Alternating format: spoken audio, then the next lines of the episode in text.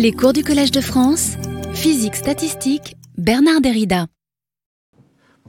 Voilà, je suis très heureux de commencer ce cours sur les verres de spin. J'ai une petite appréhension en voyant les gens dans la salle parce qu'il y en a certains qui savent plus de choses là-dessus que moi.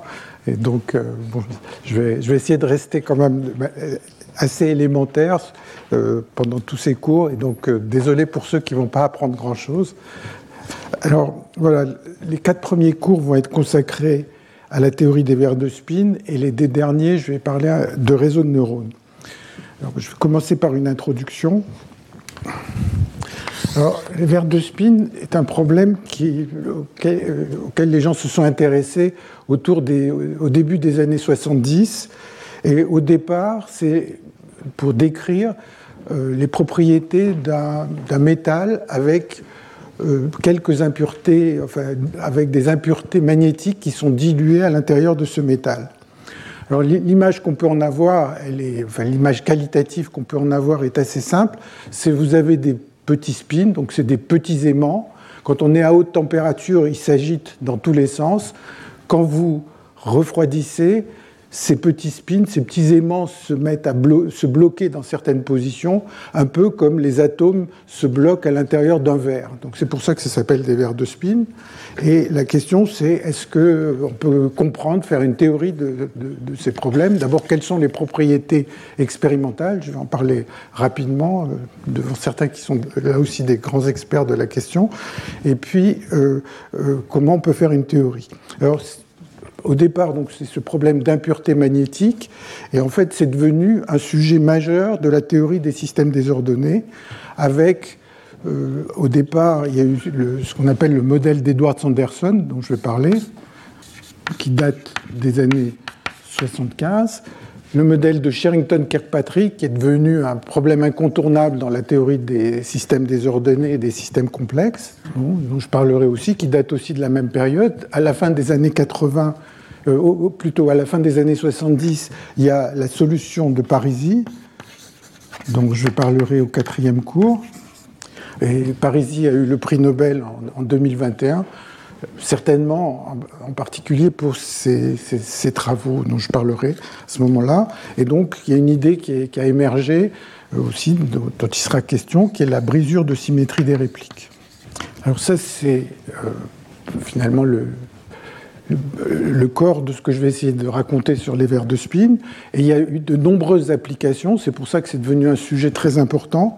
Donc il y a des applications dans des problèmes d'optimisation, de réseau de neurones, de codage, de repliement de protéines, de vers, d'évolution en biologie. Et euh, ces applications, donc elles sont très nombreuses, sans doute j'en oublie quelques-unes. Et en fait, euh, nous allons avoir euh, le séminaire tout à l'heure de Henri Orland qui va en, décrire un certain nombre. donc je, laisse ça pour, son séminaire. Et en parallèle, ou à la suite de ces travaux faits par les physiciens, il y a eu de très nombreux travaux par les mathématiciens qui ont essayé de prouver rigoureusement ces résultats. Et donc, euh, euh, parce, que les, résultats obtenus par les physiciens, souvent l'ont été avec des méthodes mathématiques non conventionnelles. Enfin, la, plus fameuse, c'est celle de Parisi, qui a considéré des matrices dont la taille était n par n, et dans le cours du calcul, donc il faisait un calcul avec des matrices n par n, hein, dont je parlerai de manière plus précise, et à la fin du calcul, il avait besoin que la taille de ces matrices tende vers 0, donc il a essayé de donner un sens à des matrices de taille 0 par 0, que les mathématiciens, évidemment, euh, étaient totalement allergiques à ce genre de, de, raisonnement, mais par la suite, il y a eu des travaux qui ont permis de prouver que les résultats qu'il avait obtenus étaient corrects. Alors, à côté de beaucoup de résultats qui ont été obtenus, et je vais en évoquer certains dans ce cours. Il y a aussi beaucoup de questions qui restent ouvertes, et les questions qui restent ouvertes, en fait, souvent dépendent de à qui vous posez la question, parce que pour les mathématiciens, il y a pas mal de choses que les, physiciens considèrent comme bien établies et qui n'ont pas, qui n'ont pas encore été prouvées. Et puis, euh, même parmi les physiciens, il y a des débats, euh, en particulier sur ce qui se passe en dimension finie. Alors il y a une énorme littérature, un nombre d'articles, je ne sais pas, certainement plusieurs milliers à propos de modèles d'Edward Sanderson, Sherrington Kirkpatrick, la solution de Parisi.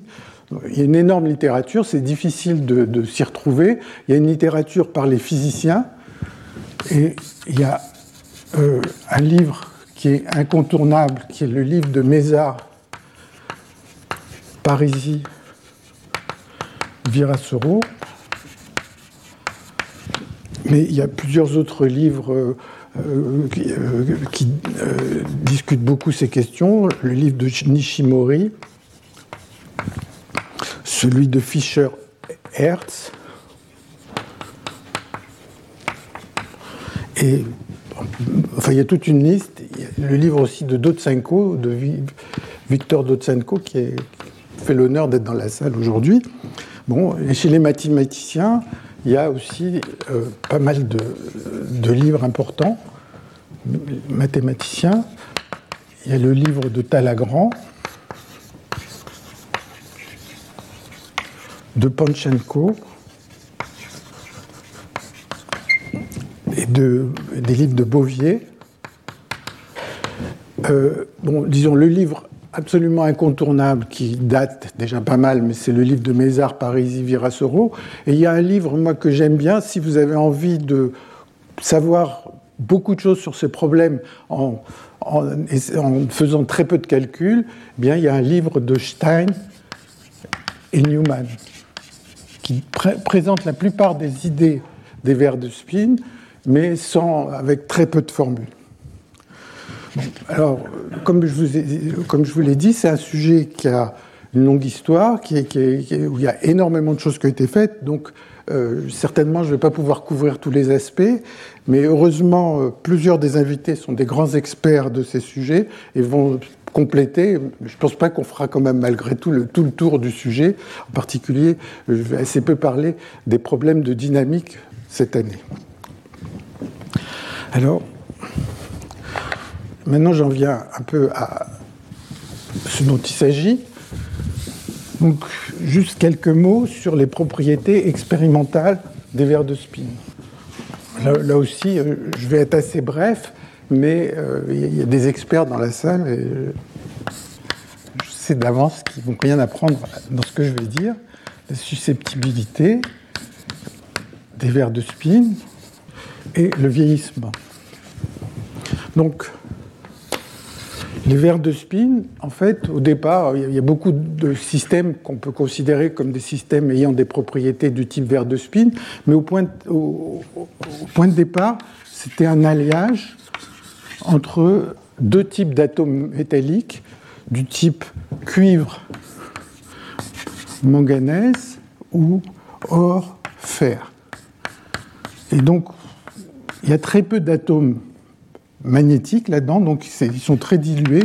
Donc l'image que vous pouvez avoir, c'est un métal, et puis à certains endroits, il y a, disons, 1% d'atomes qui ont, une qui ont un spin, que vous pouvez considérer comme des petits aimants, et tous les autres ne, euh, ne sont pas euh, magnétiques. Voilà. Donc, et pourquoi ces choix de mélange? C'est parce que c'est des atomes qui ont des tailles comparables, et donc quand vous faites l'alliage, ben, les atomes de fer, par exemple, se mettent un peu n'importe où.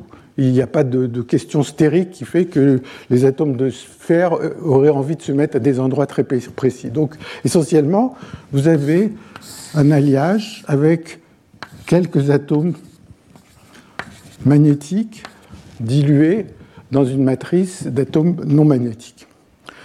Bon, et donc, typiquement, il y a 1% d'atomes magnétiques là-dedans. Alors, tout ça, tout ce que je vais dire, euh, avec beaucoup, beaucoup plus de détails, beaucoup plus d'informations, vous pouvez le trouver en particulier dans l'article, dans, le livre de Midoche, qui date de 1993. Et puis, à Saclay, par exemple, il y a eu beaucoup de travaux, euh, en particulier dans le groupe d'Éric Vincent, euh, aussi sur ces problèmes de, de verre de spin, mais il y a, il beaucoup d'équipes expérimentales qui ont, euh, qui ont contribué.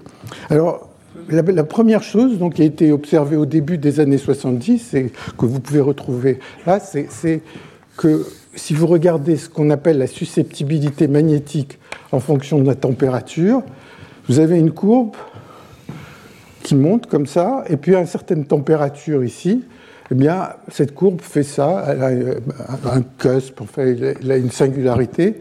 Et en fait, souvent, on voit les choses sous cette forme.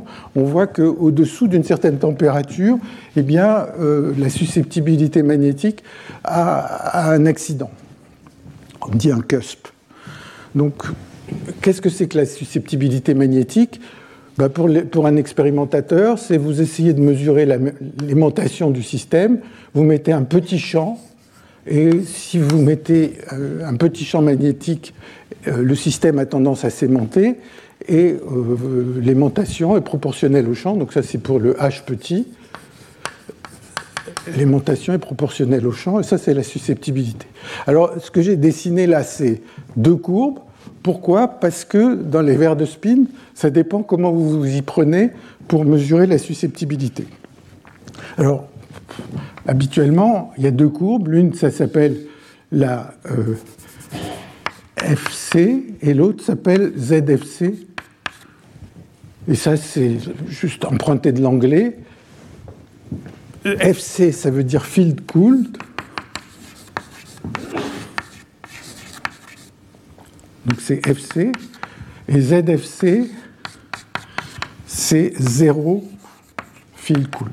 Donc l'idée, c'est la chose suivante, vous voulez savoir ce que vaut l'aimantation d'un système dans un petit champ.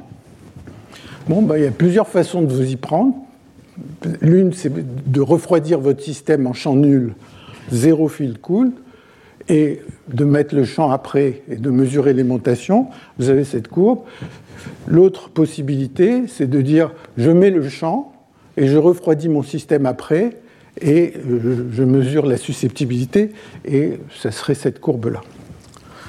Alors, la question c'est est-ce qu'on peut comprendre ça par une théorie? Et euh, la théorie la plus euh, simple qu'on peut imaginer, c'est de se dire on a des atomes magnétiques dans cette matrice, ils vont être n'importe où, donc il va y avoir les positions RI des atomes magnétiques.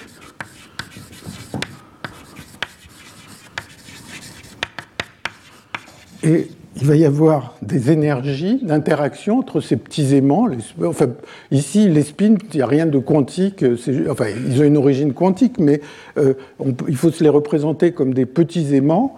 Et ces petits aimants, sur chaque site, il va y avoir un, petit aimant euh, qui sera dans la direction, disons, SI.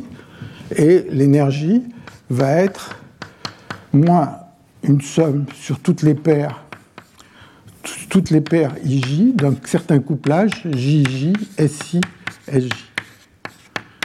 Donc vous avez des positions aléatoires qui sont fixées. un des aspects, c'est qu'il y a un désordre gelé ici, donc c'est très important d'avoir en tête que dans tous ces problèmes, il y a un désordre gelé qui, dans le cas présent, c'est la donnée de toutes les positions des atomes magnétiques.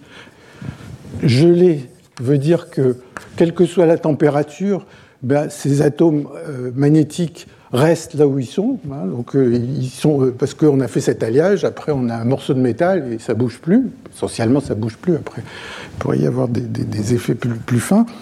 Et la question, c'est comment ils interagissent. Et l'interaction entre ces atomes, c'est l'interaction qui s'appelle RKKY donc, euh, c'est les noms de, quatre physiciens. Donc, RKK, les, RK, c'est Ruderman et Kittel. Là, c'est Kasuya et Yoshida.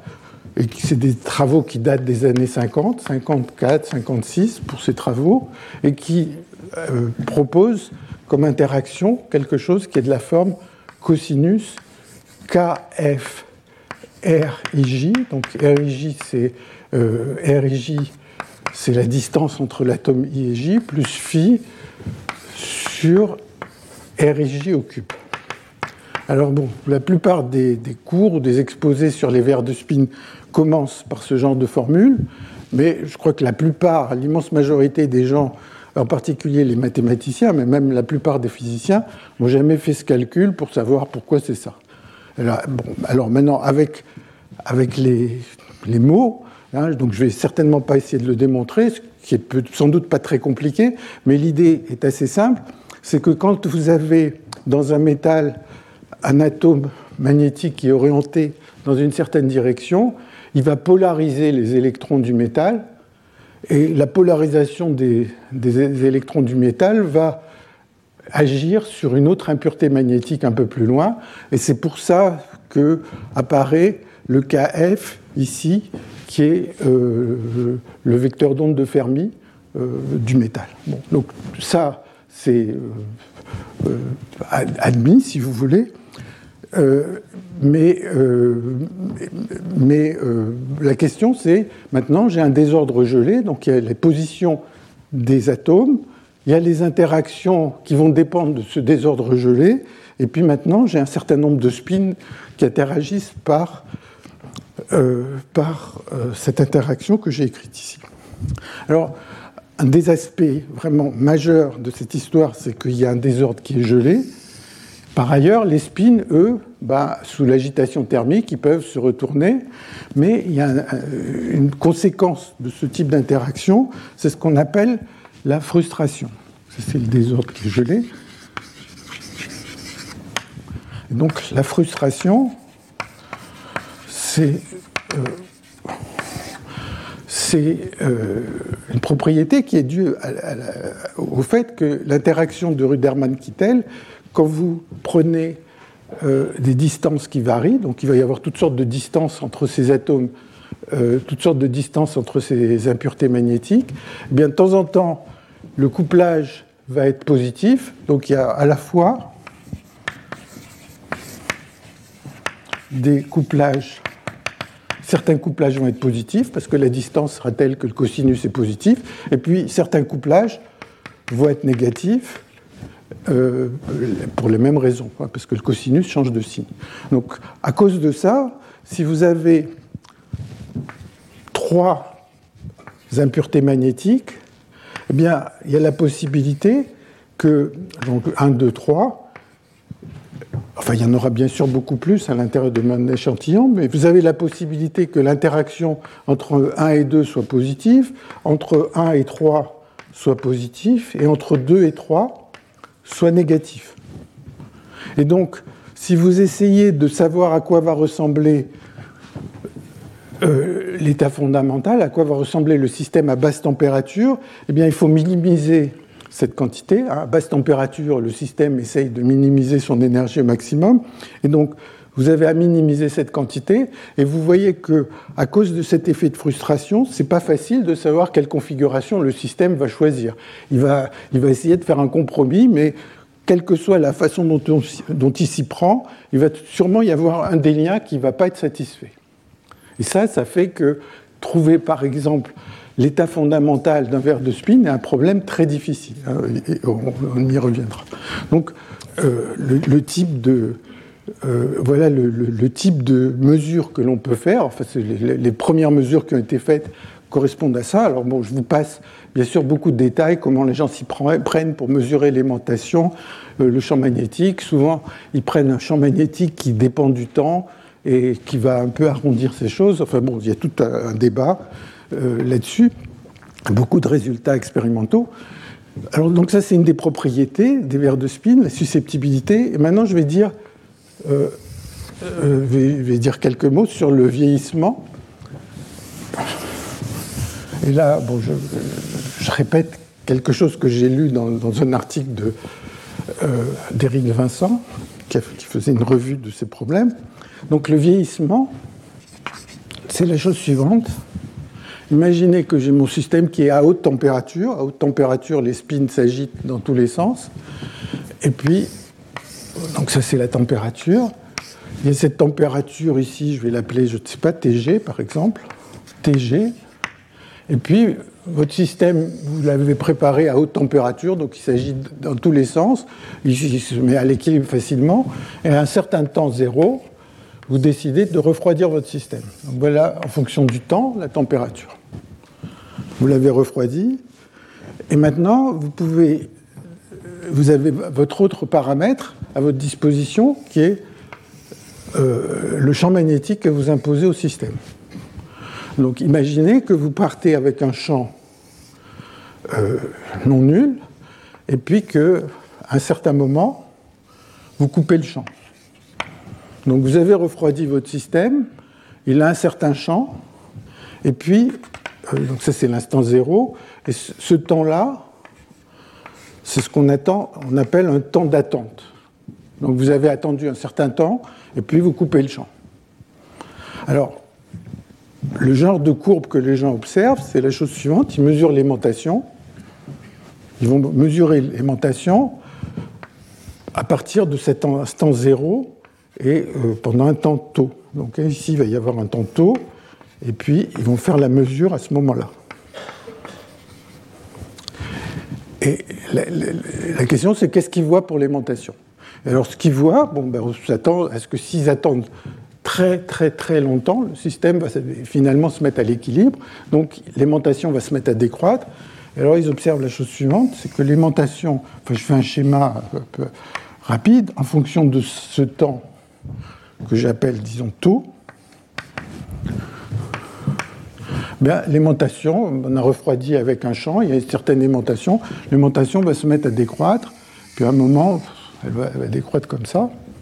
Maintenant, si vous attendez plus longtemps, donc ça c'est pour un certain temps d'attente TW, si vous prenez un temps d'attente, alors bon, les courbes ne sont peut-être pas tout à fait superposées, beaucoup plus longtemps, TW prime beaucoup plus, ou T'W beaucoup plus grand que TW, ben, le système va relaxer mais va mettre plus longtemps. Et puis, euh, euh, ainsi de suite. Si vous prenez un, autre temps encore plus long, le système va mettre plus de temps à relaxer.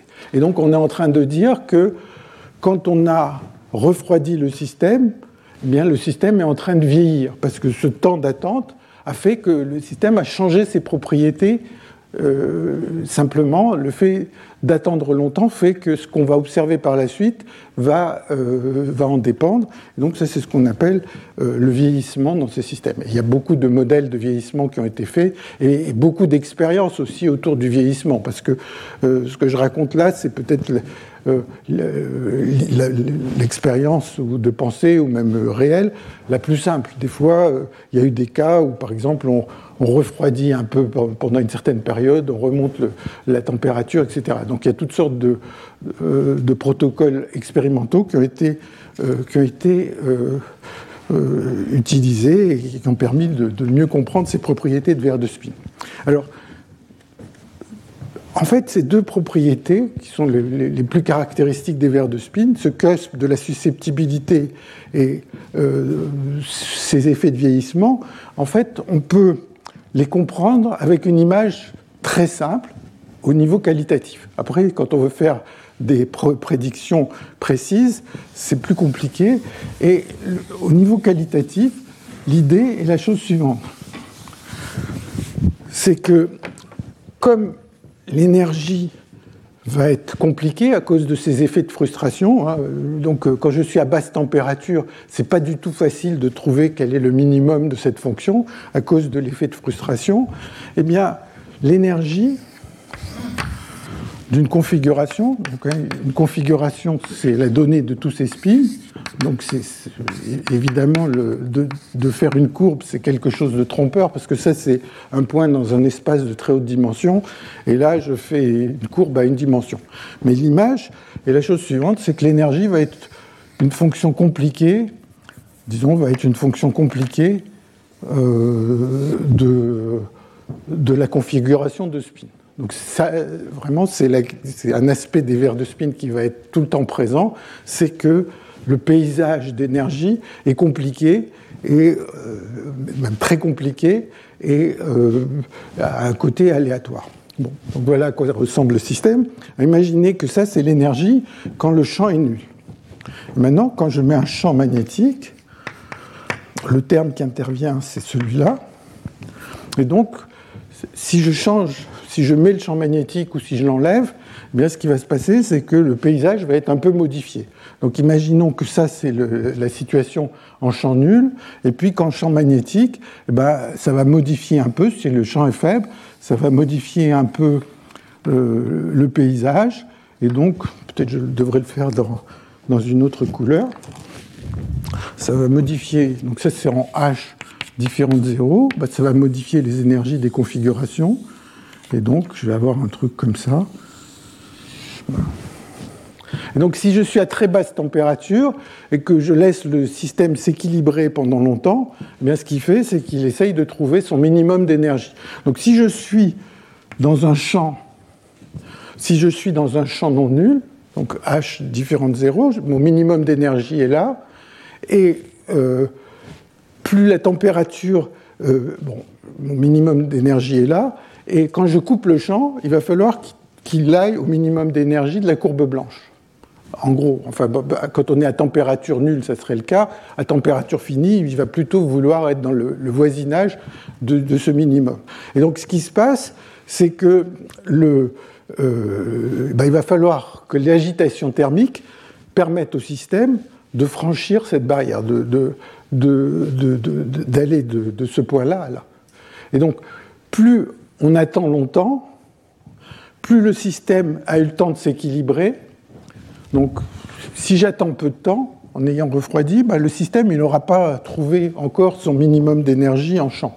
Il sera assez haut. Donc, ça va lui permettre de sortir de cette vallée relativement vite pour atteindre le nouveau minimum. Si j'ai attendu longtemps, le système est plus profondément dans cette vallée rouge en champ, et quand je coupe le champ, bah, il, va avoir plus de, mal, il va lui falloir plus de temps pour sortir de ce minimum et aller trouver l'autre minimum. Donc ça, ça explique ces effets de vieillissement, mais ça explique, enfin ça explique avec les mains, c'est-à-dire de manière qualitative. Ça explique également ces courbes, parce que supposons que j'ai refroidi mon système en champ, euh, en champ nul, donc il est autour de ce minimum, et puis quand je mets le champ, euh, euh, quand je mets le champ, il voudrait aller plutôt du côté de ce minimum-là. Si je mets le champ à haute température, ben, il va aller s'équilibrer, il va aller directement ici, et donc on va trouver une susceptibilité assez importante puisqu'il aura trouvé ce minimum. Si je mets le champ après avoir refroidi, le système est dans le minimum blanc, et le champ bah, va le tirer, il va dire essaye d'aller là, mais, mais il va être bloqué par ces, par ces barrières. Il va falloir attendre que l'agitation thermique lui permette de franchir ces barrières. Donc tout ça, c'est des, des, mots euh, pour avoir une idée qualitative de ce qu'on voit expérimentalement. Alors maintenant, je vais en venir au modèle classique que les gens étudient tout le temps. Enfin, déjà, une chose tout à fait à retenir, c'est que les problèmes de VR des spin, comme beaucoup d'autres problèmes des systèmes complexes, il y a toujours cette image derrière d'un paysage aléatoire ou très compliqué euh, dont il faut, qu'il faut garder en tête et qui, qui, va avoir euh, des conséquences sur les propriétés du système. Alors, les physiciens, autour des années 70, enfin, autour des années 75 même, ben, il y a un modèle un peu plus simple que celui de ces impuretés magnétiques qui a, émergé, qui est le modèle d'Edward Sanderson.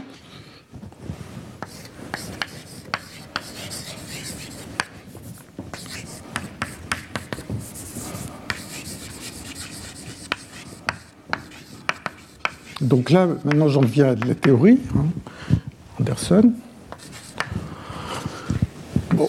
Alors le modèle d'Edward Sanderson, au lieu de se compliquer la vie avec ces impuretés qui sont absolument n'importe où dans le système, il considère que les atomes magnétiques, maintenant, ils sont sur un réseau régulier. Et sur chaque site du réseau régulier, il y a un atome magnétique. Et dans la version la plus simple, celle surtout dont je vais parler ici, c'est que l'impureté magnétique, en fait, a deux états. Elle peut être plus ou moins. Il peut pointer juste dans une seule direction, il est plus ou moins, c'est tout. Et maintenant, ils ont voulu conserver les deux propriétés de désordre gelé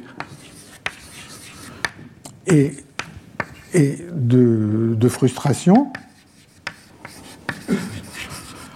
Et pour faire ça, on considère que l'énergie d'une configuration, c'est égal à moins somme de I, maintenant voisin de J, d'un couplage JJ fois SI SJ moins H, somme des SI. Et donc une configuration, c'est simplement la donnée des spins, des n spins, qui valent plus 1 ou moins 1. Vous avez n spins sur un réseau régulier. Et maintenant, l'énergie d'une configuration est donnée par ça. Et euh, les couplages JJ sont les variables gelées.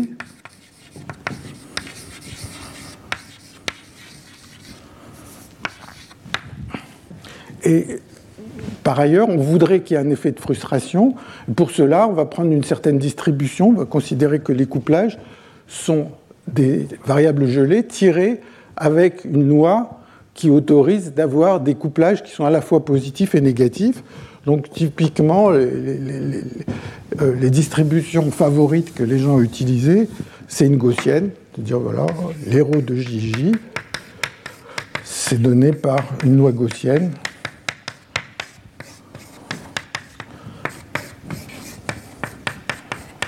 ou bien il y a le cas où ils prennent une somme de deux fonctions delta. Bon, après, on peut choisir euh, plus ou moins ce qu'on veut, moins j, plus un demi de delta de jj plus j. Donc voilà, deux, possibilités, mais si vous, avez, si vous arrivez à résoudre un problème de verre de spin avec une distribution un peu différente, euh, en dimension 3, tout le monde sera absolument ravi. Et euh, euh, certainement, vos articles auront beaucoup de citations. Donc, en fait, si on veut s'intéresser au verre de spin à l'équilibre, voilà, tout le problème est là. Vous avez un certain nombre de configurations. L'énergie d'une configuration est donnée par ça. Et à l'équilibre, eh bien,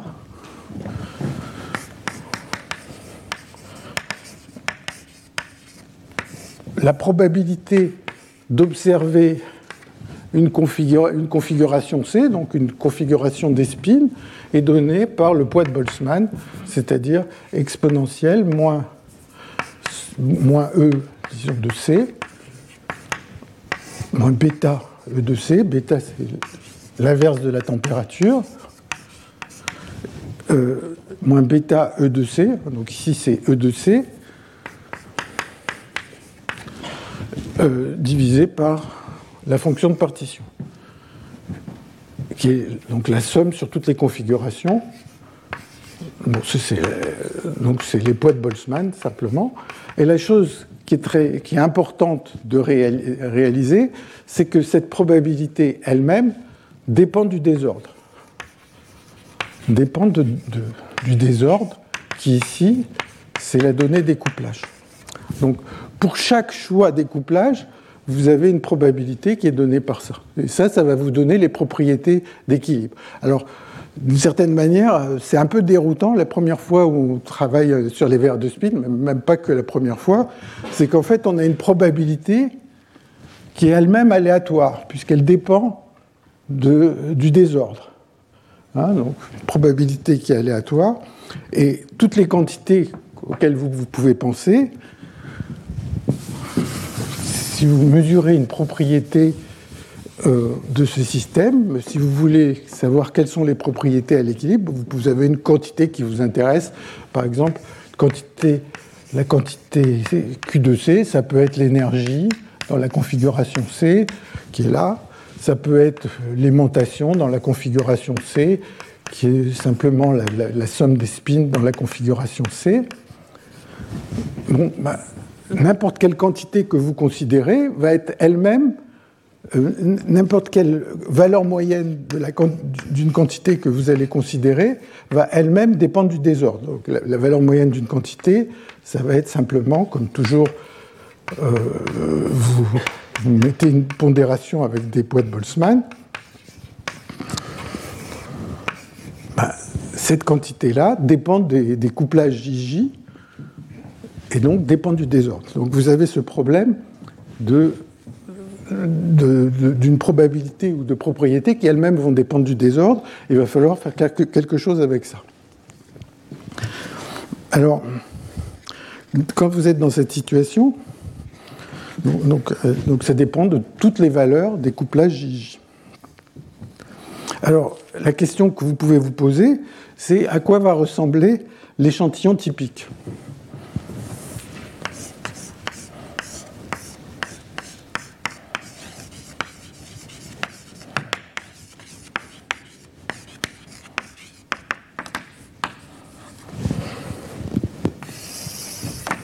Vous avez envie quand même que si vous prenez un, alliage avec 1% d'atomes de, fer qui sont mis plus ou moins au hasard, et que votre collègue prenne euh, un échantillon, un autre échantillon, mais avec le même pourcentage d'atomes de fer, si vous faites des mesures, vous auriez envie quand même que tout le monde observe la même chose. Donc la question, c'est est-ce que ça va être le cas? Est-ce que les propriétés du système vont dépendre de l'échantillon que vous regardez ou pas? Alors manifestement, si vous avez un échantillon avec 5 atomes, ben, probablement que les positions précises de ces atomes vont, euh, euh, avoir une importance.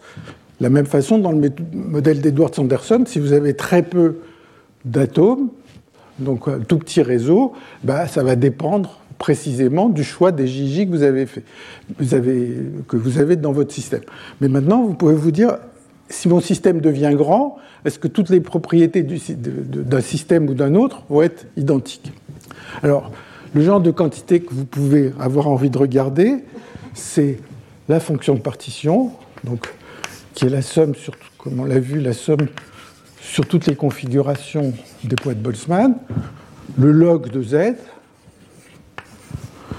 l'énergie, qui est la dérivée par rapport à bêta, l'énergie moyenne, bon, c'est un calcul euh, du NIM, du log de Z, l'aimantation, qui est égale à 1 sur bêta d sur dh de log de Z. Bon, enfin, toutes sortes de propriétés physiques que vous avez envie de considérer. Et toutes ces quantités dépendent du désordre le désordre, c'est-à-dire le choix de ces couplages JJ qu'on considère comme figés, qui ne vont pas bouger. Alors, il y a plusieurs possibilités pour une quantité, selon les quantités que vous regardez, il y a plusieurs possibilités qui peuvent se produire. La première, donc je vais considérer le Q moyen, donc ça c'est une moyenne thermique, parce que j'ai mis les poids de Boltzmann, mais ça dépend du désordre. Hein. Ce, Q dépend de, des couplages que j'ai. Alors, la première possibilité,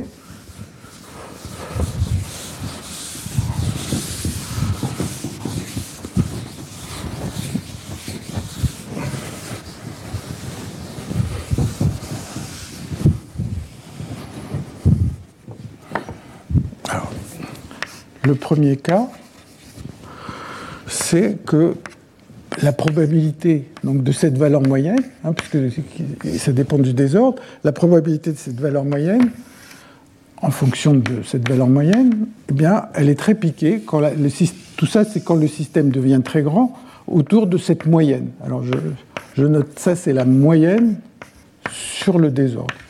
C'est-à-dire, supposons que je prenne un échantillon, je vais avoir un certain Q. Maintenant, j'imagine que je regarde beaucoup d'échantillons différents et il va y avoir une certaine distribution. Donc la première possibilité, la plus agréable, c'est que finalement, euh, vous allez moyenner et tous les échantillons vont être tout près de cette moyenne.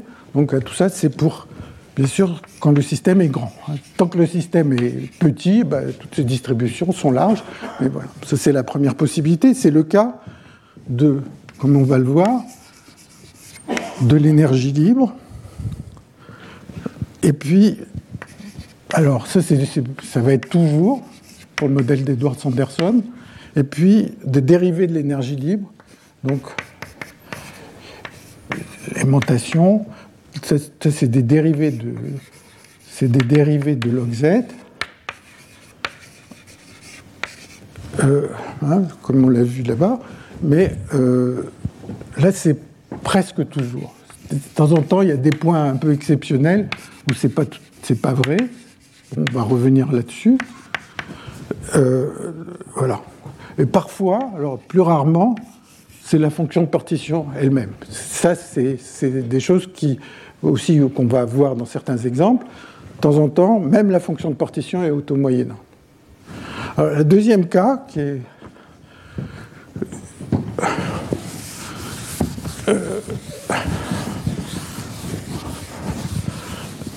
le, deuxième cas, c'est une situation qu'on va rencontrer aussi souvent, c'est que vous avez une certaine distribution, P, fonction de Q, et que cette distribution, elle est très piquée, mais que la valeur moyenne, elle est très loin. Donc ça, ça serait Q moyen. Donc si vous moyennez sur le désordre, bah, euh, la moyenne, essentiellement, vous vous dit rien. Enfin, vous vous dit simplement une espèce de borne sur, euh, sur la valeur typique. Et donc, ça, c'est le cas le plus souvent de la fonction de partition. Il y a, certains cas qu'on verra pour lesquels ceci euh, se produit, mais ça, c'est un cas où finalement, vous calculez la moyenne et puis elle ne vous sert pas à grand-chose. Simplement, il y a une espèce de borne qui est due à une inégalité d'Iensen. Et le troisième cas, qu'on va aussi rencontrer, c'est le cas où bah, P de Q reste large. Même quand n est grand, eh ben, certaines propriétés vont dépendre euh, de, euh, de l'échantillon que vous considérez. Et ça, c'est ce qu'on on dit à ce moment-là que la quantité est non auto-moyennante.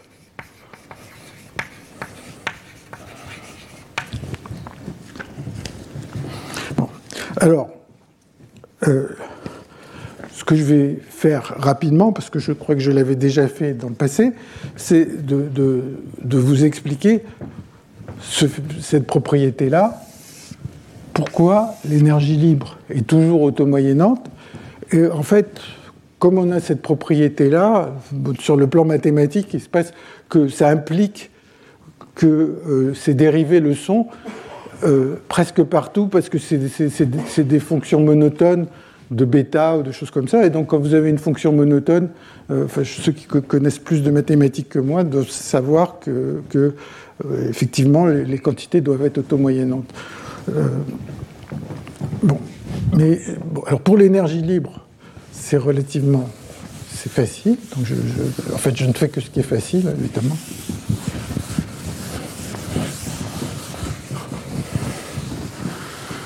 Et donc, l'auto-moyen-âge de log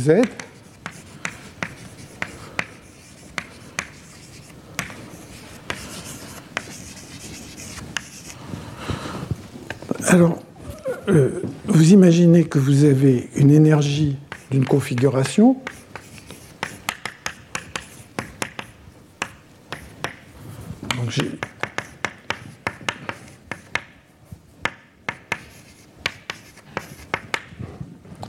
Maintenant, cette énergie, je considère un grand système.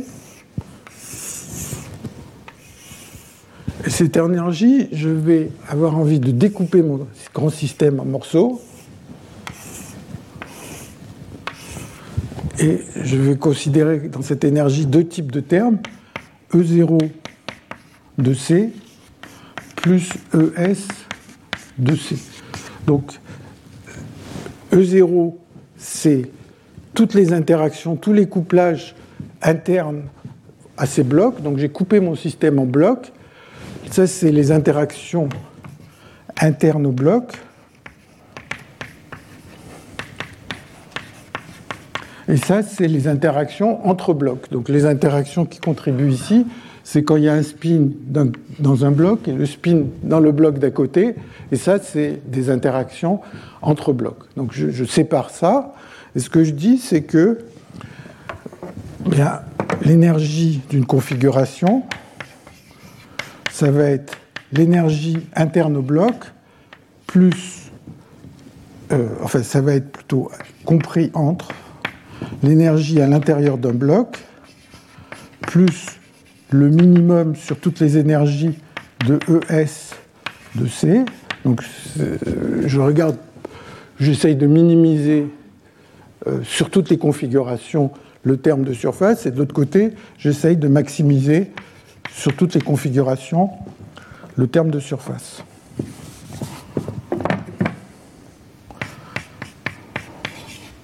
ES de C. toute l'idée, c'est que finalement, les termes de surface, c'est un effet de surface qui va être négligeable par rapport à l'effet de volume.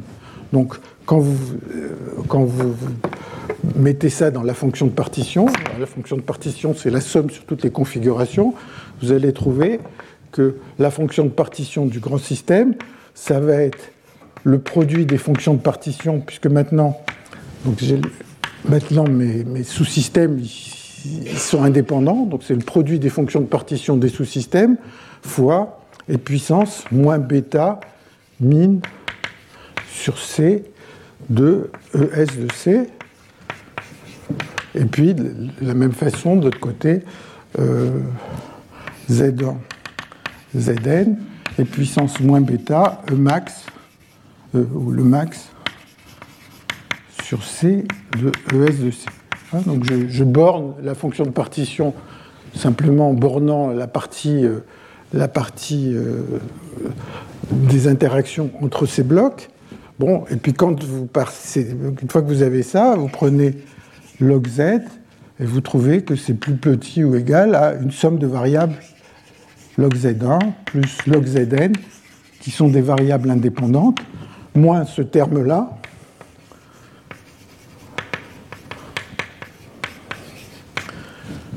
Bon, de la même façon de l'autre côté. Et quand vous divisez par le volume, c'est-à-dire le nombre total de spins,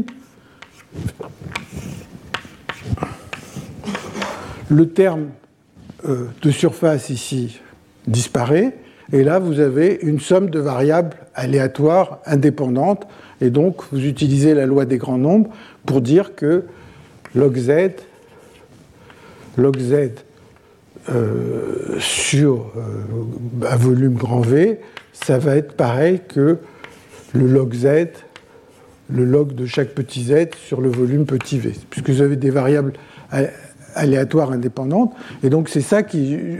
Pardon.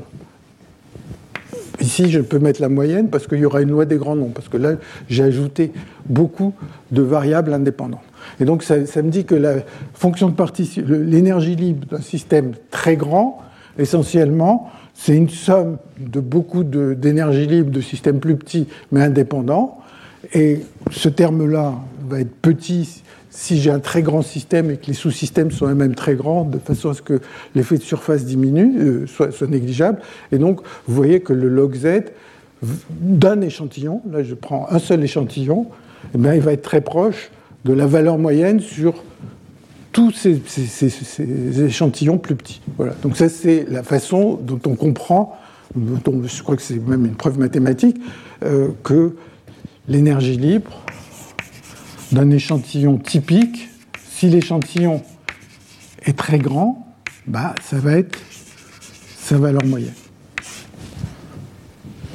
Et donc ça, ça va être à l'origine d'une technique qui va être utilisée par la suite, c'est la méthode des répliques, euh, mais on, va revenir dessus évidemment assez, en détail, et donc je, mentionne juste à, ce, à ce stade, c'est de dire, ah, si je veux décrire l'échantillon typique, j'ai besoin de calculer l'énergie libre moyenne, de moyenner ça sur le désordre, hein, puisque chaque sous-système ici est une réalisation différente du désordre. Donc j'ai besoin de faire ça. Comment je fais ça? Ben, Il se trouve que quand on essaye de faire des calculs, c'est un peu plus simple de calculer non pas le log, mais de calculer les moments. Et la méthode des répliques, elle, consiste à dire, bon, bah, calculons ces moments, et à la fin du calcul, si j'ai besoin de log z, je vais essayer de prendre cette limite n tend vers 0 de log de zn sur n.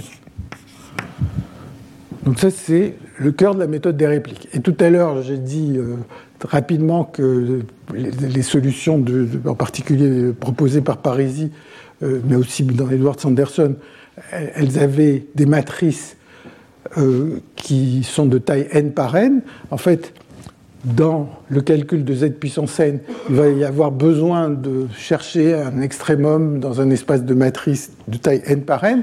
Et à la fin du calcul, bah, ces matrices, il va falloir qu'elles aient une taille qui tend vers 0. Donc c'est ça, c'est tout le mystère de ces systèmes de verre de spin, et j'essaierai de décrire comment on fait ça et euh, comment, enfin, les résultats qui ont permis de, prouver ces choses.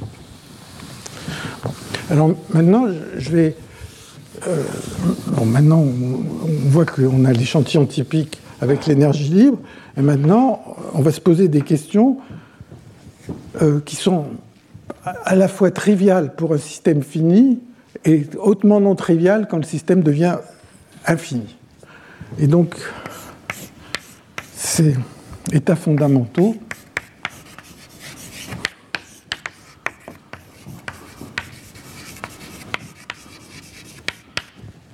et phase de basse température.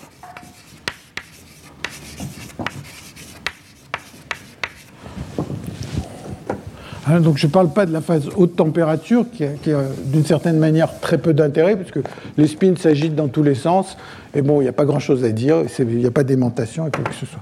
Mais à basse température. Donc le problème peut se formuler de manière très simple dans le cadre des états fondamentaux. Vous prenez votre modèle d'Edward Sanderson sur votre réseau et l'énergie d'une configuration, c'est donné moins somme i voisin de j de jj si j. Une configuration, c'est la donnée par, par la donnée des spins. Bon. Et maintenant, ce qu'on voudrait, c'est trouver le minimum de cette fonction. C'est ça qu'on appelle l'état fondamental. Bon, alors, le plus simple, c'est de considérer les, les couplages qui ont une distribution continue.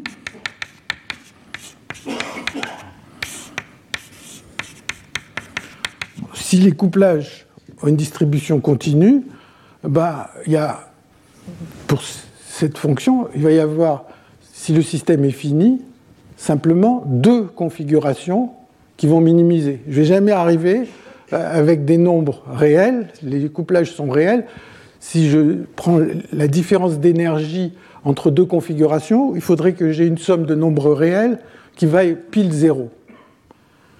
Et s'il y avait deux minima pour des configurations différentes.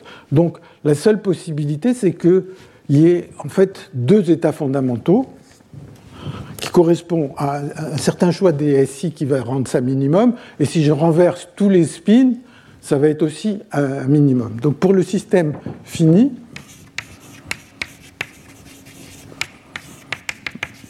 il y a deux minima. Si le champ est nul, et si en plus je rajoute un champ non nul, il y a un seul minimum.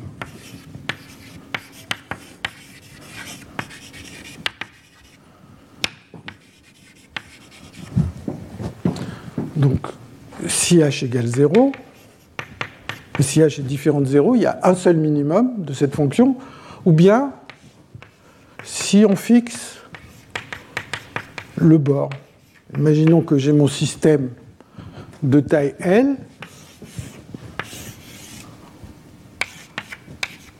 et je me dis, voilà, ben, je me donne une, certaine configuration du bord, j'appelle ce bord BL, je dis ce que valent tous les spins au bord, je les fixe, et ça me donne. Euh, donc là, j'ai un seul état fondamental, pas besoin de question.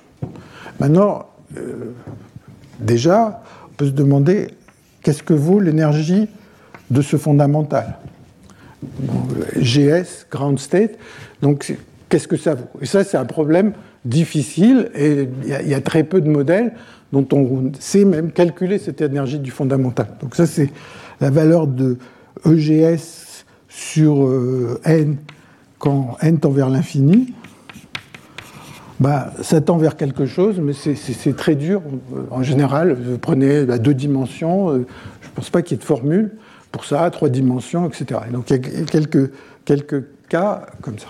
donc si le système est fini, l'affaire est simple, mais bon, vous savez aussi que quand un système est fini, il n'y a pas de transition de phase. Si vous prenez un modèle d'Ising ou tout ça, il n'y a pas de transition de phase pour une raison simple, c'est que la fonction de partition, quand le système est fini, le nombre de configurations, c'est 2 puissance n, chaque spin peut être plus 1 ou moins 1, et donc c'est une somme d'exponentielle. Vous avez une somme d'exponentielle, il ne peut rien avoir comme singularité, vous avez une somme finie d'exponentielle. Donc le système fini, il n'est pas très intéressant de ce point de vue-là. Alors la question, les gens se sont dit, mais c'est quoi les états fondamentaux d'un système infini?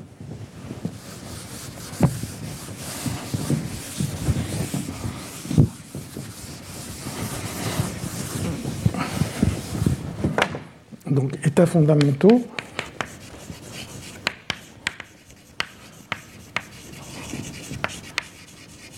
d'un système infini.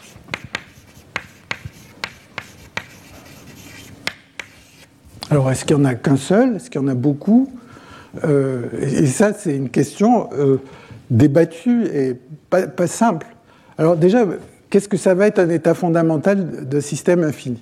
Bien, vous pouvez le penser, et là, vraiment, j'utilise ce, livre dont je parlais de Newman et de Stein. Euh, alors, vous pouvez vous poser la question de deux façons différentes. Vous pouvez vous poser la question, prenons un système infini dès le départ. Et maintenant, qu'est-ce qu'on va appeler état fondamental?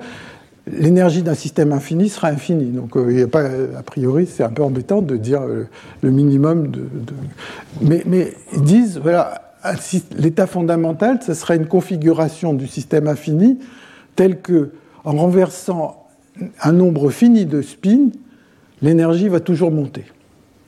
Donc, donc je ne peux pas descendre l'énergie d'un état fondamental si, euh, si, euh, si je ne peux pas la descendre en retournant un nombre fini de spins, eh bien, c'est un état fondamental. Donc ça, c'est une première façon d'y penser.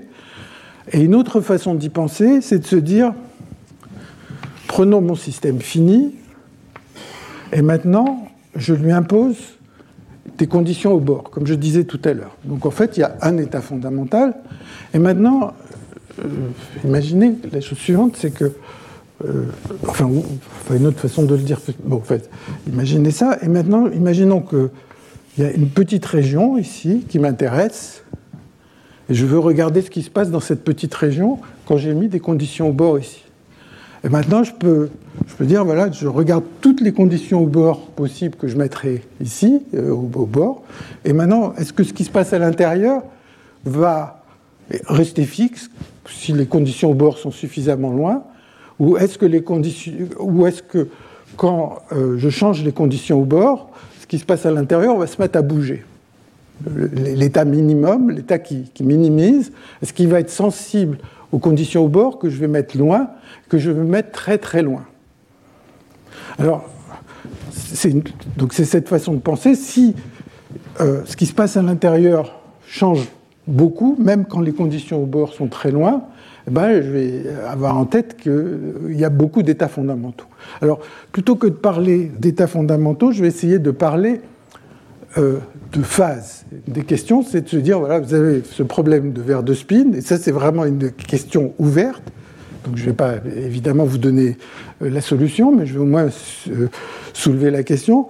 C'est, vous prenez ce système, étant à trois dimensions, donc vous avez votre réseau à trois dimensions, découplage, et maintenant, combien il y a de phases possibles pour ce système? Comme je le disais tout à l'heure, des transitions de phase, ce n'est pas possible d'avoir de transitions de phase quand le système est, euh, quand le système est fini. Donc il va falloir d'une certaine manière prendre un système infini pour parler de phase. Alors comment on peut faire ça? Eh Bien, imaginons que, imaginons que je prenne une suite de conditions au bord, BL avec un L qui augmente. Donc je prends des conditions au bord de plus en plus loin. Et je regarde ce qui se passe dans cette petite région. Alors, bon, qu'est-ce que je peux regarder dans cette petite région? Mettons qu'il y y a, dans cette région, il y a n égale L puissance D spin. Donc, euh, mettons que le n va être 5, ou, enfin, L va, va va un petit nombre. Maintenant, je regarde ce qui se passe à l'intérieur de cette région et je peux fabriquer un vecteur qui va dépendre de ce que j'ai mis au bord. Ce vecteur, eh ben, ça va être ici la probabilité que le spin S1, donc je regarde tous les spins à l'intérieur de cette région, S1 égale plus 1, euh, Sn égale plus 1, je regarde par exemple la probabilité que le spin, tous les spins soient plus, la probabilité que tous les spins soient plus, plus, sauf le dernier qui vaut moins. Enfin, j'écris comme ça toutes les probabilités. Donc il y, a, deux puissances n nombres. Si n vaut, 4, ben, je vais avoir 4 nombres. Donc j'ai un vecteur comme ça qui va dépendre de ce que j'ai mis au bord. Et maintenant, je prends une suite de bords de plus en plus éloignés. Donc chaque fois que je fixe un bord, j'ai ce vecteur. Ce vecteur, bon, euh, QBL, bah, c'est une suite de quatre nombres qui sont entre 0 et 1. Donc il appartient à 0, 1 puissance n, euh, puissance pardon, 2n, hein, puisqu'il y a une probabilité pour chacun des événements. Donc en fait, le QBL, il vit dans un espace compact c'est un espace compact, c'est-à-dire les QBL, ils sont dans une certaine région, dans ce petit cube euh, de taille 0,1. Maintenant, si j'ai une suite de nombres, une suite de vecteurs dans un espace compact, une suite infinie, il va y avoir des points d'accumulation, hein, puisqu'il n'y aura pas assez de place pour qu'ils soient tous euh, dispersés. Donc, euh, donc c'est une propriété bien connue que quand vous avez une, une suite deux points dans un espace compact, il y a forcément au moins un point d'accumulation, il peut y en avoir beaucoup. Alors, c'est quoi les phases? Eh bien, les phases, ça va être tous les points d'accumulation que vous pouvez obtenir euh, quand, vous fabriquez, vous suivez ces vecteurs. Donc ça, c'est les phases possibles. Alors bon, après, on peut, on peut élaborer là-dessus. Donc, quand vous êtes dans une, phase haute température, bah, s'il n'y a qu'un seul point d'accumulation, ça veut dire que finalement, ça ne dépend pas des, bords que vous avez choisis. Si vous avez beaucoup de points d'accumulation, ça veut dire que même, euh, avec des mots, hein, ça veut dire que même si vous fixez les conditions au bord très très loin, eh bien, ce qui se passe à l'intérieur de cette petite région va y être sensible. donc ça, c'est une façon de définir ces phases. Et donc, comme je le disais, ça, c'est un problème ouvert de savoir à quoi va ressembler euh, les points d'accumulation de cette suite de vecteurs, est-ce que ce qui se passe à l'intérieur, ici, il va y avoir deux phases, donc euh, un système formé de deux points d'accumulation. En fait, on peut toujours montrer que euh, l'ensemble est connexe, donc tous les points, qui, il y a deux points extrêmes qui sont les états purs, ce qu'on appelle les états purs, et puis quelque chose qui les relie, ou bien est-ce qu'il va y avoir beaucoup plus de phases? Et la question peut se poser aussi bien si le champ est non nul, est nul que si le champ est non nul. Dans les deux cas, la question de savoir est-ce qu'il y a plusieurs phases, et ça, c'est une question qui a été énormément débattue au cours des, des 40 dernières années. Bon, alors maintenant je vais en venir à la question du paramètre d'ordre des verres de spin. Bon, alors la, première chose, hein, c'est je reprends ce modèle d'Edward Sanderson. Donc, vous avez votre réseau régulier, vous avez des couplages, éventuellement un champ magnétique. Bon, et comme je l'ai dit, supposons par exemple que, pour commencer, que le champ magnétique soit égal à zéro, eh bien, si vous avez un système fini, vous avez que l'aimantation est égal à zéro pour un système fini. Hein, vous, faites, euh, vous calculez l'aimantation du spin i. À chaque configuration, il y a la configuration où tous les spins sont retournés euh, qui a exactement la même énergie, et à cause de ça, l'aimantation pour un système fini est, nulle, tout le temps. Donc, par ailleurs, vous voudriez quand même que ce système voir quelque chose sur les transitions de phase. En particulier, on a toujours comme référence, quand on étudie ces systèmes désordonnés, le système ferromagnétique, le système ferromagnétique, c'est le même modèle, sauf que les couplages ne sont pas aléatoires, ils sont donnés par une valeur fixe. Donc ça, c'est ce qu'on appelle le cas ferro.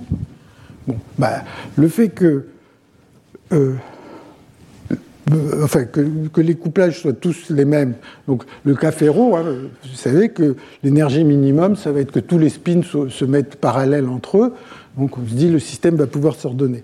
Malgré tout, si le système est fini, SI euh, est égal à zéro.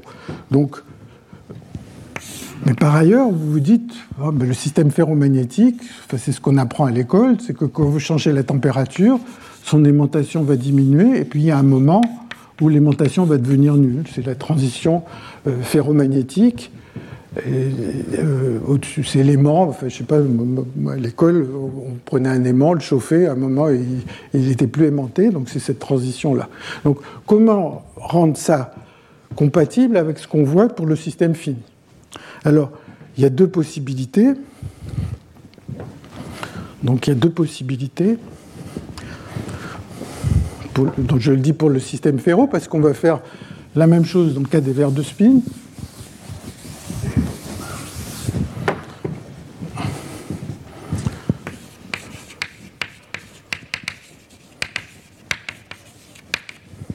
Alors la première, c'est de dire, bon bah, je vais essayer de mettre des conditions au bord qui vont favoriser une certaine phase. Donc, je suis toujours euh, en champ nul, mais pour le système ferro, je mets des conditions au bord qui favorisent. Donc, je, maintiens. Donc, c'est purement un effet de bord finalement. Hein, donc, ça ne va pas contribuer à l'énergie libre, mais quand le système est très grand, mais je mets des spins plus au bord, et maintenant je dis, voilà, mesurons un spin quelque part ici, loin des bords, et ce SI, quand la taille du système va devenir très grande, ben, il va tendre vers l'aimantation spontanée euh, M étoile. L'aimantation spontanée M étoile. Bon.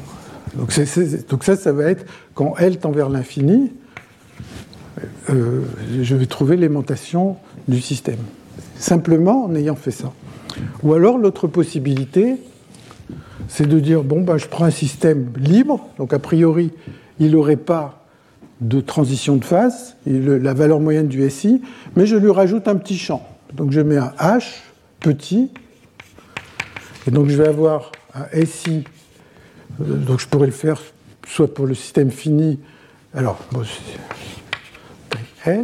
donc j'ai un SI qui dépend de H. Maintenant, je vais vouloir faire H tend vers 0. si je fais H tend vers 0 tout de suite, ben, je vais trouver 0, puisque quand H tend vers 0, j'ai une somme d'exponentielles, une somme finie d'exponentielles, et ben, cette somme finie, ben, il n'y aura plus de H, ça vaudra 0. Donc ce qu'il faut que je fasse, c'est que je fasse la limite, quand H tend vers 0, de la limite quand L tend vers l'infini, de SI qui dépend de L et de H.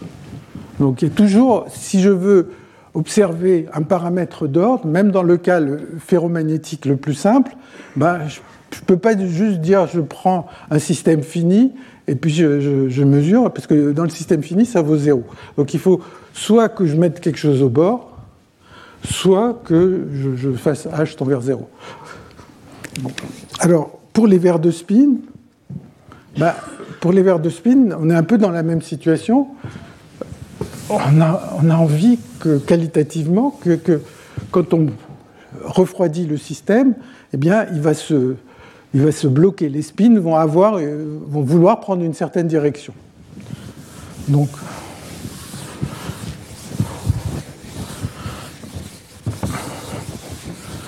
donc pour les verres de spin,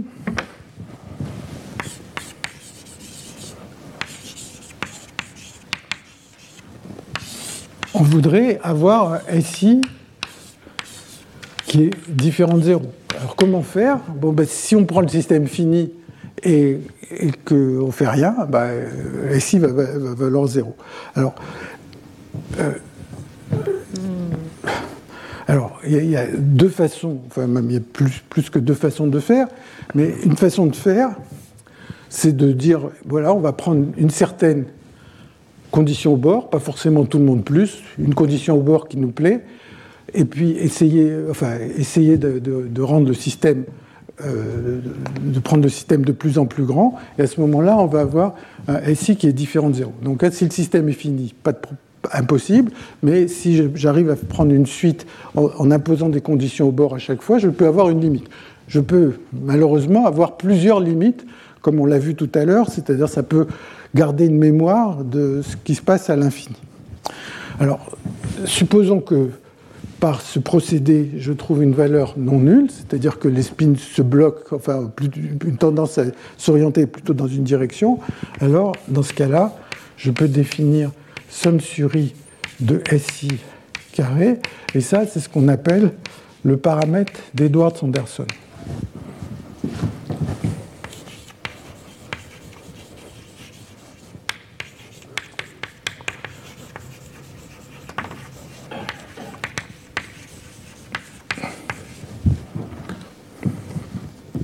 une autre possibilité qui ressemble davantage à l'idée de mettre un champ petit ici, l'autre possibilité, c'est de considérer deux répliques, deux répliques réelles, deux répliques du système.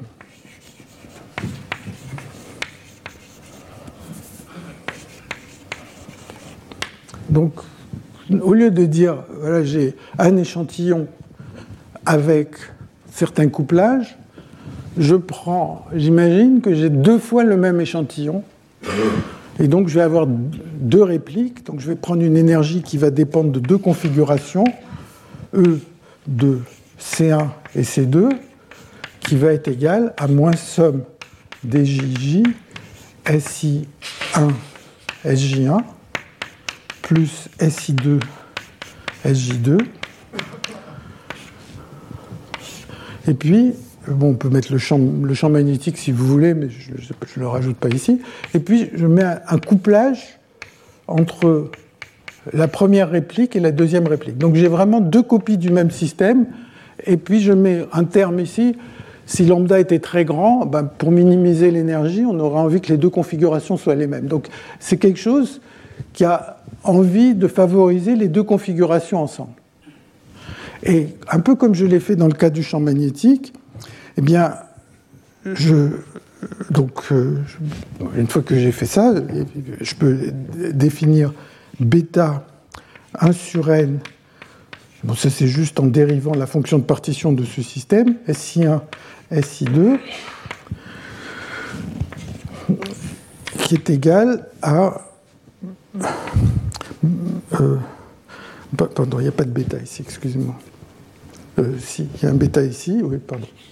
C'est égal à 1 sur n, d de log z sur d lambda, lambda tend vers 0.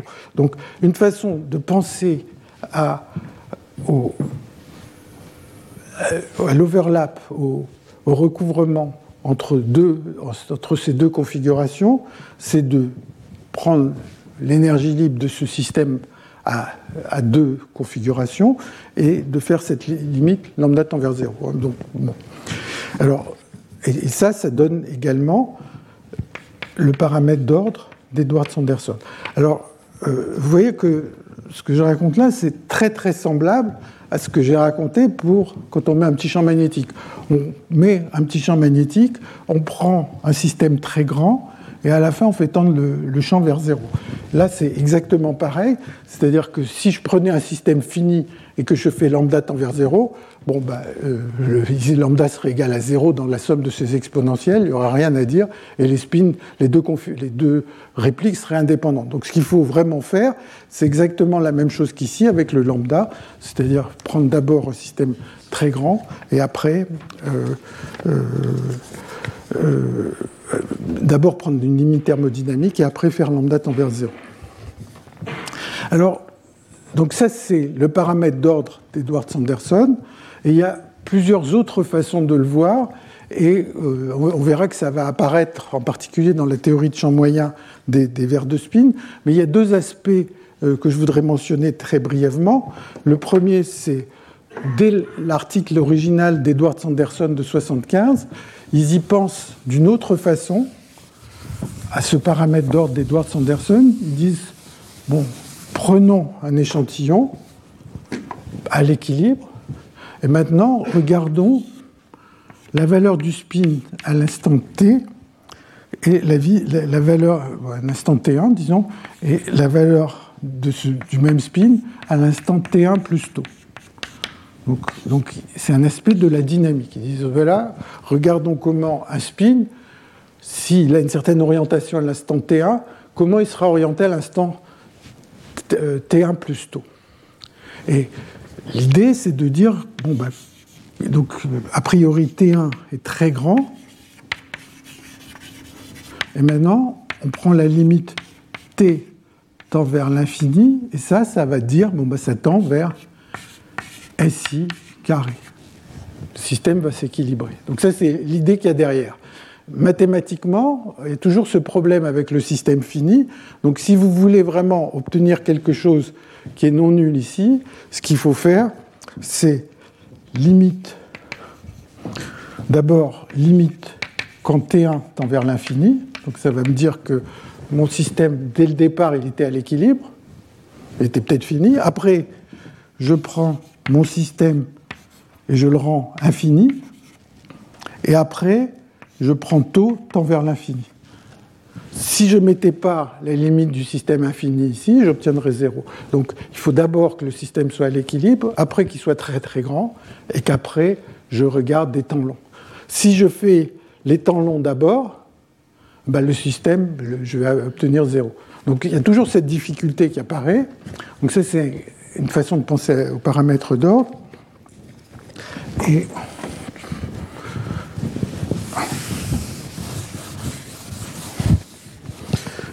un autre aspect qui, intéresse, qui est une question souvent que les gens se posent dans, dans le cadre des verres de spin, c'est ce qu'on appelle le chaos en température.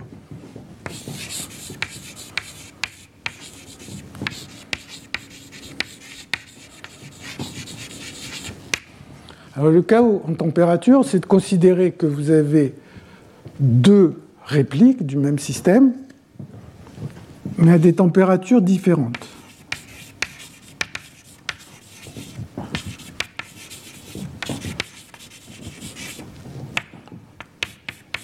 Donc vous allez vous dire, voilà, euh, quand je vais vouloir calculer la fonction de partition, donc imaginons que je prenne quelque chose comme ça, mais maintenant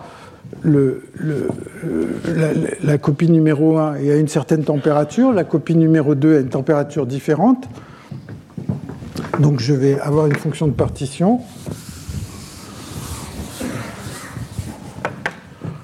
qui va être somme sur C1, somme sur C2 de E puissance bêta 1 E de C1 moins bêta 2 E de C2 et puis plus un terme de couplage, plus euh, moins lambda, disons somme de i de SI1, SI2.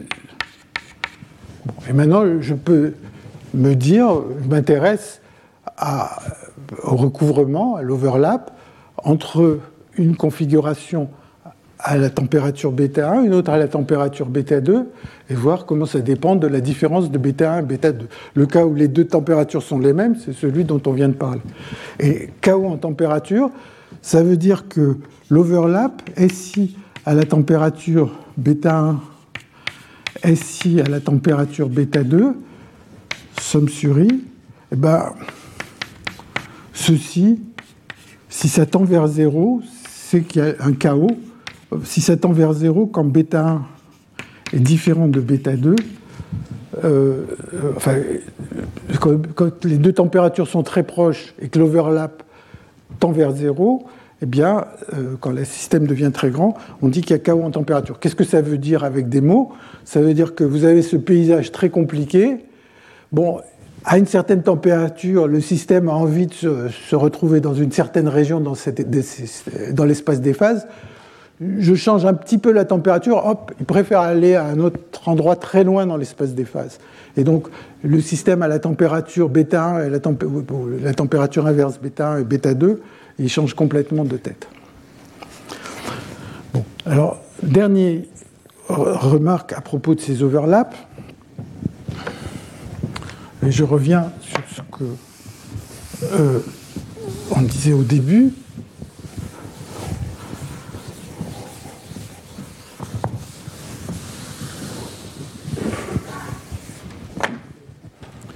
L'overlap, donc l'overlap, hein, c'est juste ce, recouvrement d'une configuration avec l'autre. Overlap et susceptibilité.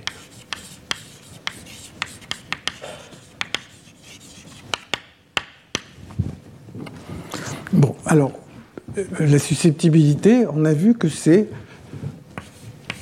Euh, la susceptibilité, c'est égal à la dérivée de l'aimantation par rapport au champ.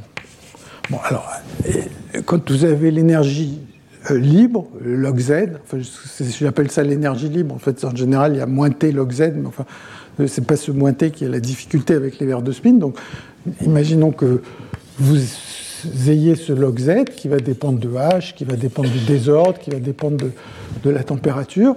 Et maintenant, si vous voulez calculer l'aimantation, euh, c'est égal à 1 sur n, 1 sur bêta de d2 log z.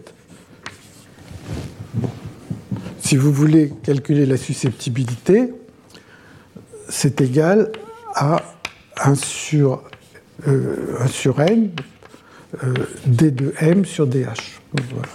Donc, si je veux savoir quelle est la, susceptibilité, et comme dans l'énergie que j'ai dû effacer quelque part, comme dans l'énergie d'une configuration, s'il y a moins somme de i voisin de j, de jj, si, sj, moins h, somme des si, vous voyez, quand je vais, chaque fois que je vais dériver par rapport à h, ça va me faire apparaître la somme des spins.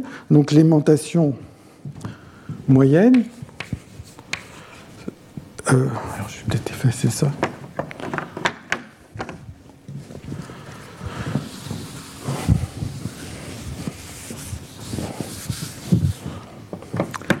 Donc l'aimantation moyenne divisée par n, c'est 1 sur n, c'est somme sur i des valeurs moyennes des spins donc c'est donné par la formule que j'ai écrite. Et la susceptibilité, bon, si vous prenez une deuxième dérivée, euh, ça va être 1 euh, sur n, enfin bon, dm sur dh. Et en fait, ça vaut 1 sur bêta, n, somme sur i et j, somme sur toutes les paires, de SI, SJ moins SI, SJ. Donc ça, c'est un calcul vraiment élémentaire. Hein. C'est-à-dire, vous prenez l'énergie d'une configuration, vous mettez dans la fonction de partition, et vous prenez la dérivée par rapport à H deux fois, et vous tombez sur cette formule. Bon. Alors maintenant, on a vu qu'il euh, peut y avoir beaucoup d'échantillons différents, donc supposons que ces quantités-là vont dépendre de l'échantillon que je considère. Et euh, chaque fois que j'ai un échantillon avec des couplages JJ, donc prenons un échantillon donné, on peut imaginer qu'il y a un autre échantillon, epsilon i, epsilon j, qui valent plus 1 ou moins 1, plus 1 ou moins 1, qui va être tout aussi probable, puisque la probabilité d'un échantillon, disons, c'est une loi gaussienne. Donc si je mets et puissance moins j, j carré, ou moins j, j, epsilon i, epsilon j, comme c'est des signes, là, au carré, ça fera rien du tout. Donc l'échantillon avec les couplages j' ou l'échantillon avec les couplages j, ils ont autant de chances d'arriver. Donc si j'imagine que je peux moyenner sur tous les échantillons, bah, vous voyez que je peux rajouter un epsilon i, un epsilon j ici, parce que, parce que, parce que euh, si je pars avec ces couplages, euh, enfin si j'ai mes spins avec ces couplages, bah, le système va être complètement équivalent à un système avec des spins multiplié par epsilon i euh, ici, puisque l'énergie sera complètement la même. Donc à chaque configuration, pour, pour cet échantillon, je peux faire correspondre une configuration pour ce nouvel échantillon où les spins ont été multipliés par epsilon. Ça s'appelle un, changement de jauge. Bon, donc la susceptibilité aura cette forme. Maintenant, si je moyenne sur les epsilon qui valent plus 1 ou moins 1, vous voyez que tous les termes ici sautent, sauf le terme j égale i. Et donc ceci, ça me donne égal 1 sur bêta n somme sur i de 1 moins si sj. Et donc ça me donne 1 sur bêta facteur de 1 moins le paramètre d'ordre d'Edward-Sanderson. Donc une façon de penser au paramètre d'ordre d'Edward-Sanderson. Euh, attendez, il y a un bêta qui n'est pas au bon endroit ici. Euh, il est, bon, dans mes notes, il est, il est au-dessus. Je ne sais pas pourquoi je l'ai mis en dessous. Donc, il est, excusez-moi, le bêta, il est là. Et le bêta, il est là.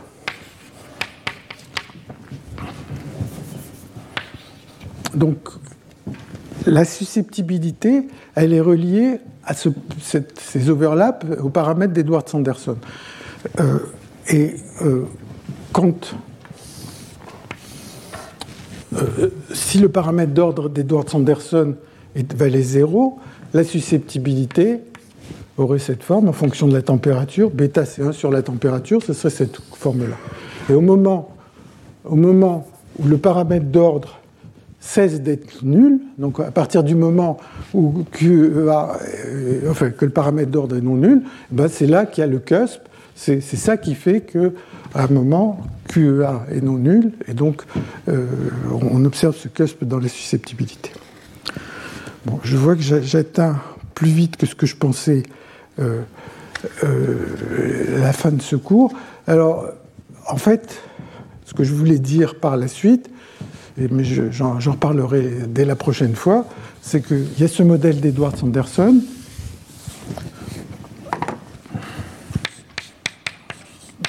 Qui on prend un réseau régulier avec des couplages JJ, SI, SJ, donc c'est le modèle d'Edward Sanderson, et ce que font toujours les gens que ce soit pour les systèmes ferromagnétiques ou pour beaucoup de systèmes, c'est en général, de, ils ne savent pas le résoudre en dimension 3, même le, cas ferromagnétique, on n'a pas une solution analytique complète. Et ce qu'on fait, c'est on essaye de faire des approximations. Il y a des approximations de, de types divers, et l'une d'entre elles, c'est ce qu'on appelle la théorie de champ moyen.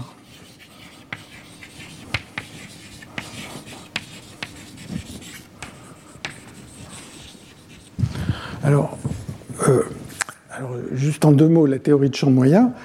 Euh,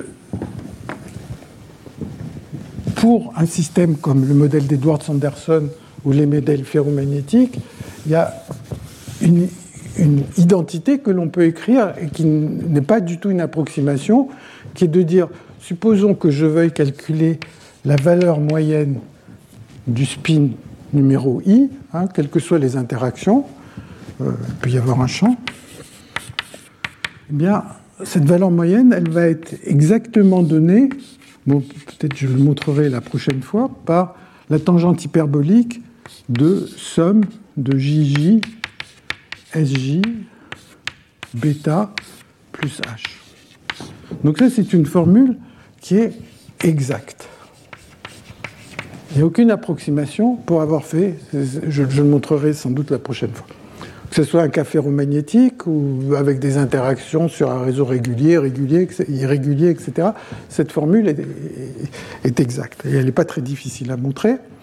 Et malheureusement, cette formule, elle a l'inconvénient que je voudrais calculer l'alimentation du spin i, et ça me demande de connaître des tas de corrélations entre les autres spins, puisque c'est une fonction non linéaire des autres spins. Et l'approximation de champ moyen, c'est d'essayer de se débarrasser de, ces corrélations. Et donc une approximation consiste à dire, bon, bah, je vais remplacer chaque spin par sa valeur moyenne. Et ça, c'est l'approximation qu'on fait dans les cas ferromagnétiques, c'est de dire SI va être égal, ou va être à peu près égal à tangente hyperbolique de bêta, somme sur, somme sur J de JJ ESJ plus H. Donc ça, c'est une approximation de champ moyen. Donc j'ai fait rentrer la moyenne à l'intérieur. Alors cette approximation de champ moyen, en fait, elle est bon, on connaît ses, qualités, ses défauts pour le système ferromagnétique. Elle devient de meilleure en meilleure quand la dimension de l'espace augmente. Donc on sait beaucoup de choses là-dessus dans le cas ferromagnétique. Et il y a eu cette idée de se dire, est-ce que cette approximation de champ moyen est bonne pour les verres de spin ou pas? Alors, elle n'est pas bonne pour différentes raisons sur lesquelles je reviendrai. La première, c'est qu'il faut, faut remplacer ça par ce qu'on appelle les équations de TAP, Saules, Anderson, Palmer. Donc je reviendrai là-dessus un peu plus tard dans ces cours. Et d'autre part, dans le cas ferromagnétique, on sait que ces équations de champ moyen, elles sont de meilleure en meilleure quand on augmente la dimension de l'espace, elles deviennent exactes, cette approximation, elle devient exacte en dimension infinie, donc dans le cas pour un modèle qui s'appelle le modèle de Curie-Weiss, quand tous les spins interagissent entre eux. La question, c'est qu'est-ce qui se passe dans le cas des verres de spin? Et dans le cas des verres de spin, eh bien, ce modèle-là, c'est ce qu'on appelle le modèle de Sherrington-Kirkpatrick, dont il va être pas mal question dans, la suite de ces cours et de savoir comment le, résoudre ce modèle de champ moyen, alors que le, cas ferromagnétique est très facile à résoudre. Eh le modèle de champ moyen de Sherrington-Kirkpatrick, euh, ça fait couler beaucoup, d'encre, et il y, a, eu des centaines, sans doute des milliers d'articles là-dessus. Donc je m'arrête là, je vous remercie, et je voudrais juste vous annoncer que juste dans, une quinzaine de minutes, il y a Henri Orland de Saclay qui va faire ce séminaire sur l'application de la théorie des verres de spin à quelques systèmes qu'elle connaissent complexes. Et donc, bon, Henri Orland a travaillé sur beaucoup de sujets. Euh, il est connu en particulier, il a écrit un livre de physique nucléaire, il a travaillé sur les problèmes de verres de spin, de repliement de protéines. Et la raison pour laquelle je l'ai invité ici, c'est qu'aussi connaît bien les verres de spin et qu'en 2021, euh, bah, Parisi a eu son prix Nobel et il y a une conférence, enfin, il il y a une suite de séminaires qui, qui est diffusée dans, aux quatre coins du monde sur le web, organisée par Joël Lebovitz. Et juste après ce, prix Nobel de Parisi, il a demandé à Henri Roland de faire un panorama des systèmes complexes qu'on a pu étudier en utilisant la théorie des verres de spin. Et moi, j'avais assisté à ça, ça m'a paru tout à fait adapté euh, à l'auditoire qui est ici. Je pense qu'il avait réussi à expliquer pas mal d'idées euh, sur les façons d'utiliser la théorie des verres de spin pour les systèmes complexes. Donc, je vous encourage beaucoup à assister à son séminaire. Merci. Retrouvez tous les contenus du Collège de France sur www.colège-2-france.fr.